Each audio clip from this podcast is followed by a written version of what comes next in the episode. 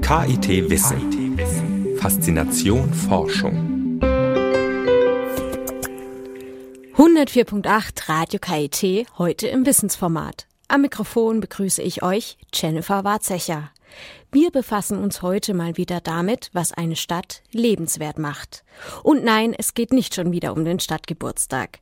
Dieses Mal geht es um urbane Leerstellen, also zum Beispiel um Grünflächen, die einfach nur dazu einladen, sich in der Mittagspause mal kurz in die Sonne zu legen und zu relaxen.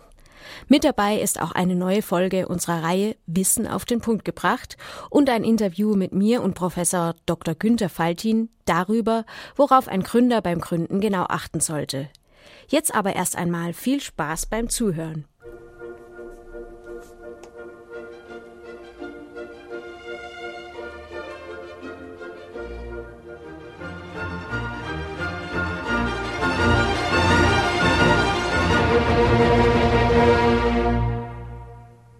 Freiräume in der Stadt sind selten geworden.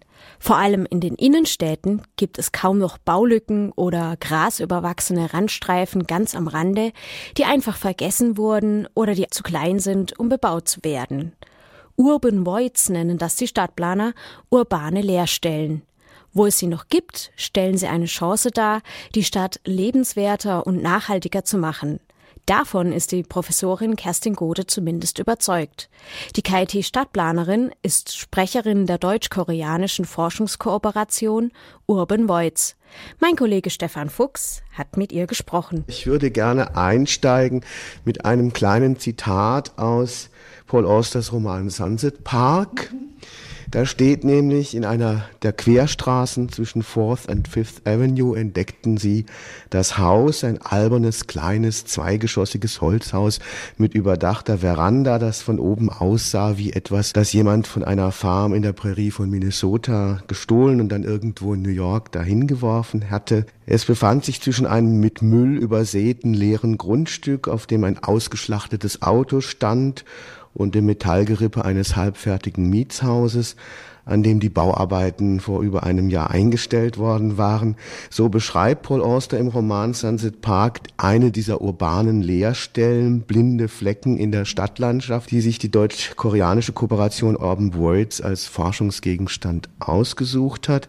Frau Professor Gothe, das klingt doch eher nach einer städtischen Schmuddelecke, die die Stadtplaner einfach sich selbst überlassen haben. Was finden Sie denn ganz persönlich an diesen Urban Voids so spannend? Na, vielleicht, dass sie so schmuddelig sind.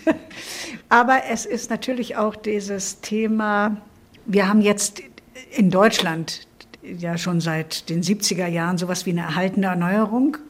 Das heißt, wir erzeugen jetzt nicht große Kahlschlagsanierungen, die dann komplett neu bebaut werden, sondern wir setzen uns eigentlich sehr stark mit den Beständen hier in Deutschland auseinander. Ne? Das hat jetzt schon seit 1974 einige Tradition.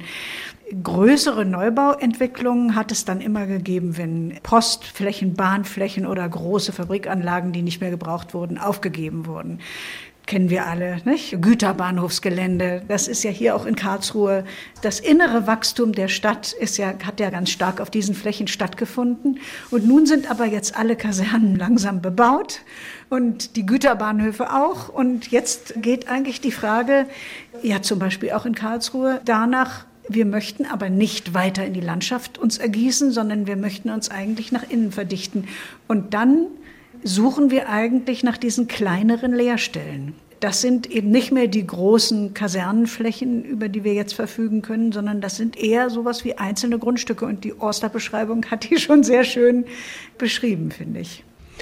Jetzt ist ja damit eine besondere Hoffnung auch verbunden, weil das eben solche Rest Stellen sind, solche blinde Flecken in der Stadt, hat man die Hoffnung, dass da insbesondere innovatives Kapital zu bergen sei. Was, ja. was ist das? Ja, es ist auch so, dass wir jetzt nicht unbedingt die Vorstellung haben, dass das alles bebaut werden muss, ja, sondern es gibt ja auch die Idee, zum Beispiel die Landwirtschaft wieder in die Stadt reinzuholen, Stichwort Urban Farming oder diese Flächen auch dafür zu nutzen, die Stadt sozusagen ökologisch zu erneuern, sie zur Energieproduktion zu benutzen oder um Wasser zu speichern oder zu filtern oder dergleichen mehr. Ja? Das heißt, es sind auch Flächen, das sind ja Schmuddelecken, die teilweise auch dadurch entstanden sind, durch Planung entstanden sind.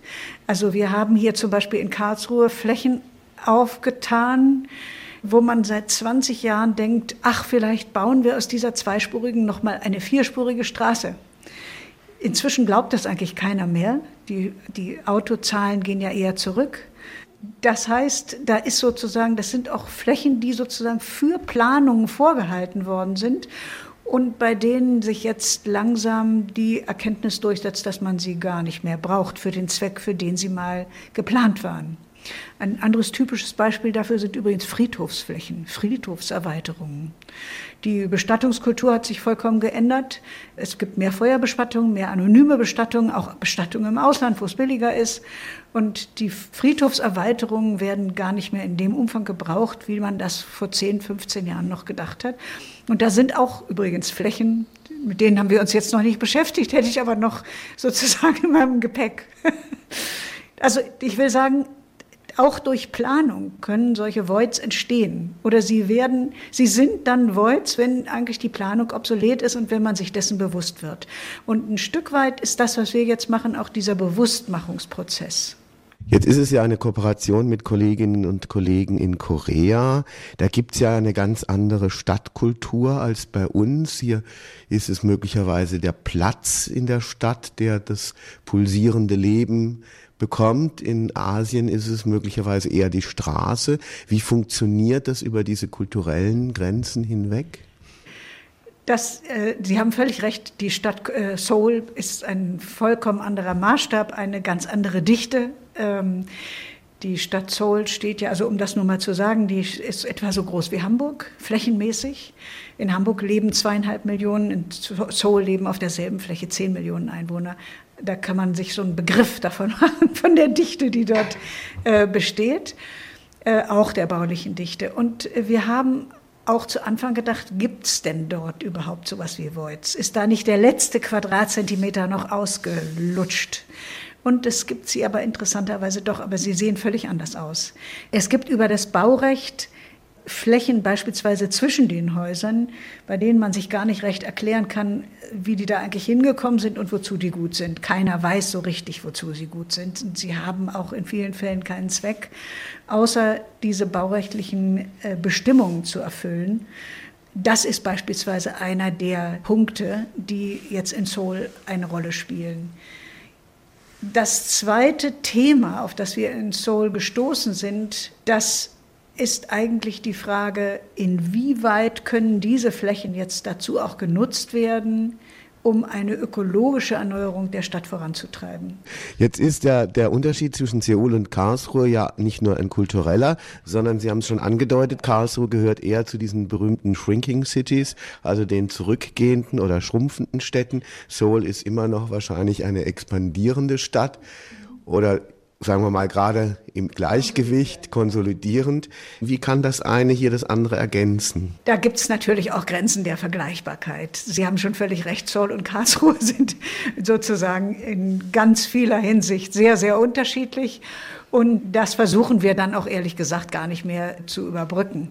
Das ist auch jetzt nicht der Sinn dieses Projektes, sondern ich muss das an dieser Stelle dann sagen, der Sinn von diesen BMBF-Projekten diesem Typ BMBF-Projekten, wie wir hier gefördert werden, der ist eigentlich, dass Wissenschaftler aus dem einen Land Kooperationen zukunftsfähige, stabile Kooperationen mit Wissenschaftlern auf dem anderen Land aufbauen. Und zwar möglichst nicht nur in der eigenen Profession, sondern auch in anderen Professionen. Und dafür ist natürlich die Stadtplanung besonders gut geeignet, weil sie eben schon vom Subjekt her, vom Forschungsgegenstand her, immer viele unterschiedliche Aspekte mitdenkt. Also äh, Klimawandel und Energiefragen und Wasserhaushalt und Grünvernetzung oder dergleichen. Und das heißt, wir arbeiten ja in der Stadtplanung ohnehin mit vielen verschiedenen Disziplinen zusammen. Und diese Zusammenarbeit, die versuchen wir jetzt auch abzubilden, sozusagen in Deutschland und in Korea und darüber so Netzwerke herzustellen, wo wir sozusagen nur den Anstoß geben. Frau Professor, lassen Sie uns zum Schluss zurückkommen nach Deutschland und einen Blick in die Zukunft werfen.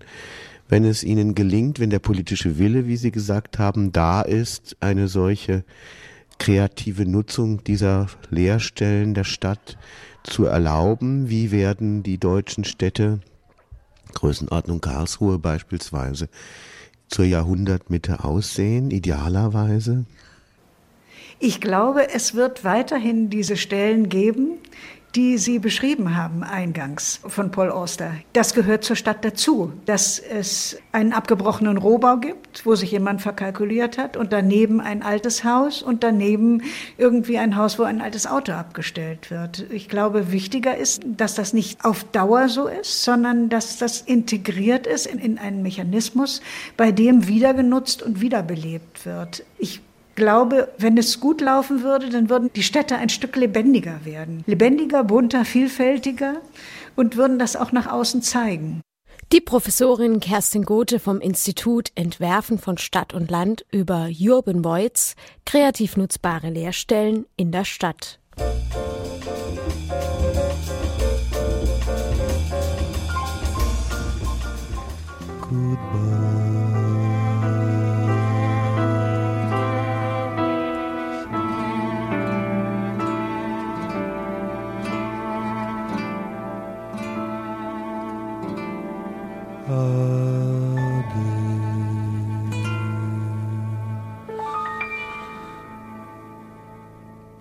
Morgen, morgen, nur nicht heute. Das sagen alle faulen Leute. Meistens fängt es mit einem Motivationsproblem an. Irgendwann wird es zum Zeitproblem. Aufschieben ist sicher etwas sehr Menschliches, aber es kann auch zur Krankheit werden. Prokrastination nennen das die Verhaltenspsychologen. Die Studentin der Wissenschaftskombination Alicia Basel hat mit der Psychologin Eliane Dominok über das Phänomen gesprochen.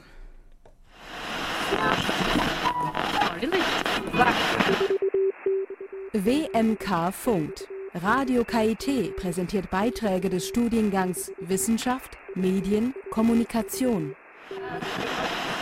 Ab wann wird denn ein Aufschiebeverhalten zur wirklichen Prokrastination? Also dadurch, dass Prokrastination zunächst mal nicht als Krankheit in den gängigen Klassifikationssystemen aufgeführt wird, ist es eigentlich eine relativ individuelle Sache. Also man kann sagen, dass Prokrastination eigentlich immer dann zum Problem wird, wenn der persönliche Leidensdruck oder die negativen Konsequenzen, die man selber dann durch sein Aufschiebeverhalten hat, so groß werden, dass man selber auch Handlungsbedarf sieht. Und was weiß man wissenschaftlich über Prokrastination?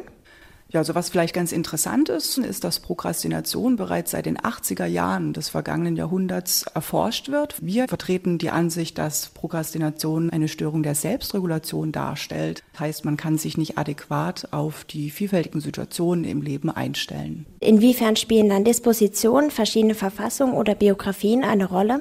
Prinzipiell ist Prokrastination ein erlerntes Verhalten und da kann man sich natürlich fragen, wie habe ich das erlernt? Und da spielt dann natürlich schon die Biografie auch eine Rolle, also die Lernerfahrung, die ich eben im Laufe meines Lebens mache. Es gibt zum Beispiel aber auch Studien, die belegen, dass es einen Zusammenhang gibt zwischen dem Aufschiebeverhalten der Eltern und jungen Prokrastinierern. Und wir kennen das ja alle ein bisschen. Also wir haben ja schon viel aufgeschoben, mal die Steuererklärung, mal auf die nächste Klausur zu lernen. Und ab wann wird es denn kritisch? Also woran kann ich selbst erkennen, dass ich daran leide und ab wann bräuchte ich eigentlich externe Hilfe? Also vor allem dann, wenn, äh, wie ich schon sagte, der, der individuelle persönliche Leidensdruck so groß wird, ähm, wenn man selber sozusagen keinen Ausweg mehr sieht. Also ein ganz klassisches Phänomen ist, dass der Prokrastinierer natürlich merkt, dass er aufschiebt, nicht wahr? Und natürlich auch daran was ändern möchte, aber es einfach nicht schafft. Das heißt, immer wieder in dieses Verhaltensmuster kommt, immer wieder in der Schleife festhängt und sich einfach selber daraus nicht befreien kann. Zum Zweiten ist es so, dass dieses Verhalten natürlich auch wirklich gravierende negative Konsequenzen nach sich ziehen kann. Also wir denken da nur an Verlust des Studienplatzes, wenn eben wirklich die letzte Klausur nicht bestanden ist oder im Berufskontext natürlich auch, wenn Projekte dauerhaft nicht erledigt erledigt werden, kann es natürlich auch zur Abmahnung führen etc. Welches Angebot steht an den Betroffenen zur Verfügung? Wir arbeiten hier in Karlsruhe eng auch mit der psychotherapeutischen Beratungsstelle des Studierendenwerks zusammen. Auch hier gibt es Angebote gegen Prokrastination mittlerweile und auch im Verlagswesen, wenn man sich da mal umguckt. Also es gibt beispielsweise schon auch ein Manual gegen chronisches Aufschieben, gegen Prokrastination, gerade für den therapeutischen Kontext. Aber vorerst reichen ja bestimmt auch einer Ihrer Online-Seminare. Was lernt man denn dort genau? Ja, also wir haben unser Online-Seminar, unseren Massive Open Online-Kurs sehr breit angelegt. Das heißt, wir bieten eigentlich so eine Art multimodale Strategiekiste an, aus der sich jeder so ein bisschen auch das raussuchen kann, was er oder sie braucht. Also das reicht von Zeitmanagement-Strategien über Emotionsregulation, denn gerade die Angst zu versagen ist bei vielen Aufschiebern ein großes Problem. Aber es werden auch so Fragen angeschnitten, ähm, wie inwiefern stehe ich denn wirklich hinter dem, was ich tue? Denn ähm, wenn ich natürlich Ziele verfolge, die nicht wirklich meine eigenen sind, kann das natürlich auch eine Ursache für Prokrastination sein. Kann man vom Risikofaktor der modernen Lebenswelt sprechen? Das heißt, dass jetzt heutzutage die Ablenkung durchs Handy, durch Facebook, durchs Internet komplett die Grenze, sage ich mal, verschiebt als früher oder spielt es keine relevante Rolle? Nun, ich persönlich denke schon, dass es eine große Rolle spielt, zumal auch in meinen Präsenzseminaren das wirklich eines der Hauptfaktoren ist, den mir meine Studierenden auch rückmelden. Also die ständige Erreichbarkeit, das Smartphone bimmelt, Facebook poppt auf, während man eigentlich lernen will. Und das ist auch eine der Säulen in diesem Zeitmanagement, Trainingstechniken, die auch in diesem unseren MOOC mit drin sind, dass man sich zum Beispiel stille Stunden schafft, also wirklich bewusst diesen Ablenkungen entgegentritt und versucht, da aktiv was dagegen zu unternehmen. Und wie kann man das machen? Weil ich bin selbst so jemand, der immer sein Handy nebendran liegen hat, der immer Facebook eigentlich offen hat, weil es könnte ja irgendwas passieren. Haben Sie da irgendwie einen kleinen Tipp?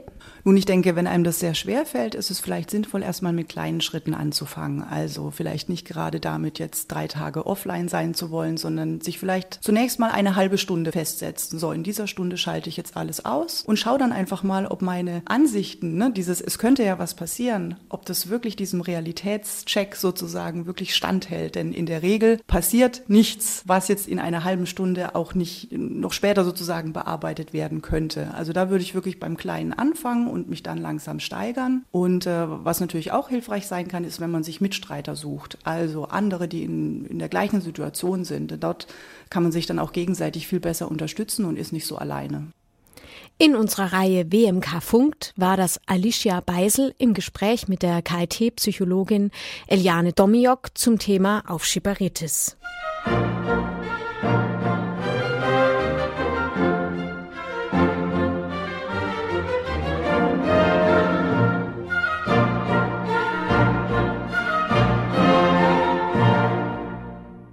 Radio KIT Wissen auf der 104.8. Nicht nur bei uns geht es um Kultur- und Wissenschaftsthemen.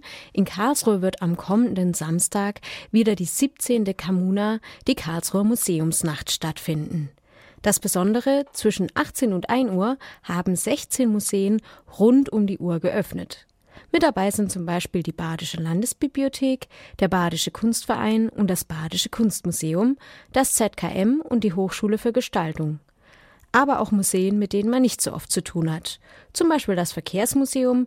Hier gibt es für große und kleine Eisenbahnfahrer eine historische Märklin-Anlage zu sehen oder das Museum in der Majolika bzw. das Staatliche Museum für Naturkunde. Im Museum für Literatur am Oberrhein gibt es etwas für Literaturbegeisterte. Der Leiter, Professor Dr. Georg Schmidt-Bergmann, wird um 18 Uhr die Dauerausstellung des Museums zeigen. Joachim Zelter wird aus seiner amüsanten Novelle Wiedersehen lesen. Kinder können im Badischen Landesmuseum Fächer bauen. Betreut werden sie zum Beispiel in der L-Bank. Wer sich für Geschichte interessiert, kann das Grab des Stadtgründers in der Städtischen Galerie besichtigen oder sich auf die Spuren von Markgräfin Caroline Luise von Baden begeben. Karten kosten für Studenten 8 Euro im Vorverkauf, 10 Euro kosten sie an der Abendkasse. Mit dem Kamuna-Button könnt ihr zwischen 14 und 5 Uhr alle Bussen und Bahnen des KVV kostenlos benutzen. Ein Shuttlebus gibt es auch. Er wird alle 20 Minuten fahren. Weitere Infos gibt es unter kvv.de. Abends gibt's dann eine Abschlussparty im Schlosspark. Die Kamuna findet ihr ansonsten auch auf Facebook und Twitter. Viel Spaß!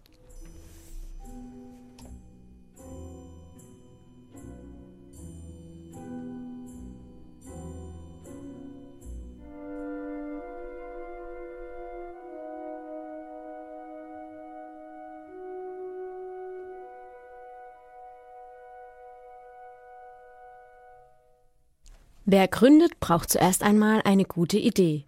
Die allein reicht aber noch lange nicht. Denn wer sich außerdem ein eigenes Unternehmen aufbauen möchte, braucht noch ein gutes Team und Geld. Das allein reicht aber immer noch nicht. Denn am wichtigsten ist eines beim Gründen, das Konzept. Das und noch weitere spannende Erkenntnisse hat mir Professor Dr. Günter Faltin von der FU Berlin nach einem Vortrag beim sogenannten E-Talk am KIT erzählt. Was fehlt der Kultur in Deutschland gegenüber derer in den USA und im Silicon Valley, um Gründern ein gutes Terrain bieten zu können? Es wird immer gesagt, in Deutschland fehlt die Kultur des Scheiterns. Das ist richtig. Klar, wir bräuchten eine Kultur des Scheiterns, weil man im zweiten oder dritten Anlauf besser geworden ist. Das Problem ist, wir haben sie nicht. Man kann einfach nicht so ein Thema einer Kultur, der angelsächsischen Kultur, so ohne weiteres auf uns übertragen. Die meisten, die in unserem Bereich Entrepreneurship arbeiten, sind sich einig, dass wir diese Kultur des Scheiterns bräuchten. Nur Deutschland hat eine andere Tradition. In Deutschland ist mit Konkurs schnell der betrügerische Konkurs auch verbunden. Leider Gottes passiert er auch in der Öffentlichkeit ab und zu und nicht zu selten. Also ich fürchte, diese Kultur des Scheiterns kriegen wir in absehbarer Zeit noch nicht hin. Deswegen müssen wir ohne sie erstmal arbeiten. Wir haben aber in Deutschland auch eine Reihe von Vorteilen. Wir haben gute und zuverlässige Komponenten. Wir haben viele kleine Dienstleister, die gut sind. Wir haben den Mittelstand, um den uns den Rest der Welt beneidet. Und da liegen unsere Stärken. Und wir haben Universitäten, die nicht schlechter sind als die amerikanischen Universitäten. Und wir haben jetzt eine Aufbruchstimmung und wir haben auch viele Probleme, wo es Menschen gibt, die sagen, wir müssen die lösen. Nachhaltigkeit,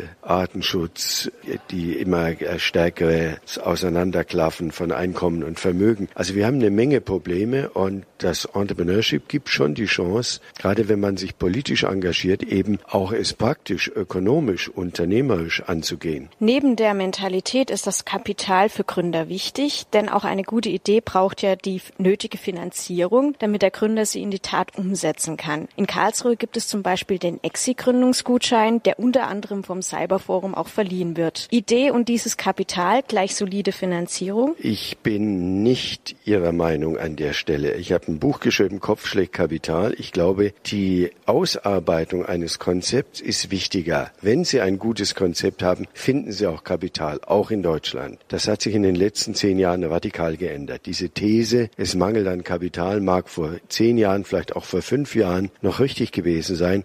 Heute wimmelt es geradezu von anlagebereitem Kapital. Die ausgearbeiteten, überzeugenden Konzepte sind der Engpass. Nun können Sie sagen, es gibt aber Bereiche, zum Beispiel Technologieentwicklung, Prototyp bauen, Versuchsreihen starten.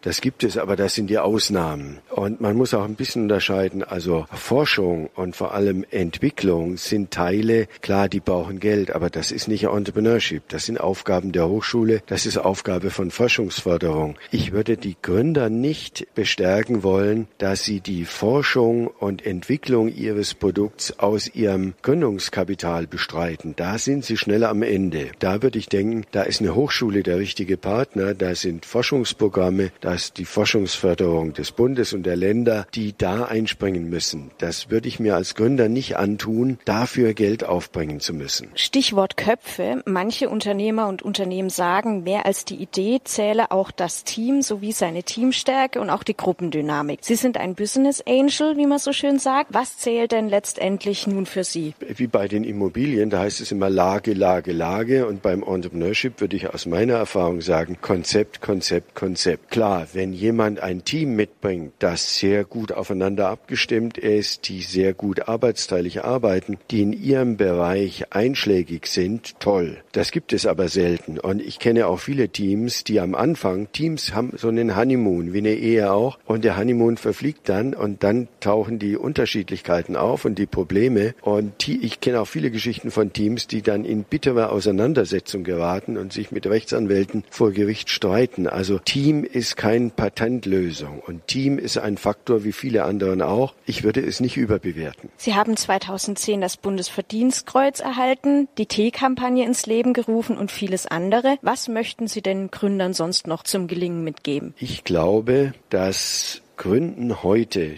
also vor 30 Jahren, als ich anfing, war man krasser Außenseiter und Spinner und da hieß es damals in Berlin noch Marx oder Murks und ich war natürlich der Murks und da hieß es, der will kleine Kapitalistenschweine züchten. Also das war alles viel schwieriger. Heute, Gott sei Dank, haben wir ein sehr viel offeneres Gründungsklima. Da ist dieser ganze alte Ballast doch zum größten Teil weg und ich würde sagen, es gibt keine bessere Alternative als zu gründen. Allerdings muss man sich gut vorbereiten, man muss lange an seinem Konzept tüfteln. Das geht nicht über Nacht. Aber wenn ich mir angucke, welche Lebensperspektiven es gibt, da ist Entrepreneurship schon die meines Erachtens beste von. Ich erlebe auch als Business Angel bei meinen Gründern, dass sich die Persönlichkeit positiv verändert. Die werden offener, die werden kommunikativer, die sehen auch besser aus, die, die, die machen einen besseren Eindruck, die sind eine bessere Erscheinung. Also Gründen und dieser Weg, den man da beschreitet, dieses forschende Lernen kann man sagen und die Kommunikation, die notwendig ist und das auf andere zugehen und Mitstreiter gewinnen oder Kunden gewinnen, das ist alles etwas, was Persönlichkeit positiv verändern kann. Wenn man allerdings zu viel Stress hat und schlecht vorbereitet ist und dann so in diesen Insolvenzstrudel gerät, das ist das Gegenteil. Es muss mich darauf einstellen, dass ich mein Konzept ändern muss. Aber ein so ausgearbeitetes Konzept, wo man immer wieder auch getestet hat, seine Annahmen, das ist eine gute Voraussetzung für Gründen. Das ist das, was ich meinen Leuten empfehle. Auf das Geld alleine kommt es also auch nicht immer an. Das war Professor Dr. Günter Faltin, der Initiator der T-Kampagne und Uniprofessor an der FU Berlin, mit mir im Interview. Du studierst am KIT? Du willst immer alles genauer wissen. Du hast Lust auf neue Leute? Dann bist du bei uns genau richtig. Genau richtig. Mach mit bei Radio KIT und hilf uns, jede Woche eine brandneue Sendung auf die Beine zu stellen. Reportagen über KIT-Events, Interviews mit Profs und Forschern und Geschichten abseits vom Hörsaal. Infos dazu findest du im Netz auf radio.kit.edu. KIT Campus. Studieren und mehr. Ein Teilchenbeschleuniger, das ja, ist und ein das Gerät, Supraleitung das wir besonders gerne bei Bäckereien Formale oder so ähnlich. Wissen auf den Punkt gebracht. Auch heute wieder im Programm Wissen auf den Punkt gebracht. Radio KIT-Redakteurin Britta Hagemann über die Herkunft unserer Monatsnamen. Januar, Februar, März, April. Woher haben die Monate ihren Namen? Die Monatsnamen stammen in allen europäischen Hauptsprachen aus dem Lateinischen. Warum? Weil unser Kalender auf den Römer Julius Caesar zurückgeht. Allerdings gibt es nicht für alle Monatsnamen eine gesicherte Erklärung. Immerhin wissen wir aber, der Januar ist nach dem Gott Janus benannt, der März nach dem Kriegsgott Mars und der Juni wohl nach der Göttin Juno. Juli und August verdanken ihre Namen dem großen Julius Caesar und dem Kaiser Augustus. Das Rätsel um September, Oktober, November und Dezember scheint dagegen ganz einfach zu lösen. Wer ein wenig Latein kann, der weiß, dass Septem 7, Okto 8, Novem 9 und Decem 10 bedeutet. Aber sie sind die neunten, zehnten, elften und zwölften Monate des Jahres. Das widerspricht sich also. Warum? Diese Monatsnamen stammen aus der Zeit, als das römische Jahr noch am 1. März begann. Und man behielt die Monatsnamen einfach bei, auch als der Jahresanfang auf den 1. Januar verlegt worden ist. Das war eine weitere Ausgabe unserer Reihe Wissen auf den Punkt gebracht. Hier erklären wir immer kurz, was einzelne Begriffe bedeuten, die alle irgendwann schon mal gehört haben, aber meistens nicht genau definieren können. Weiter geht es mit dem nächsten Lied.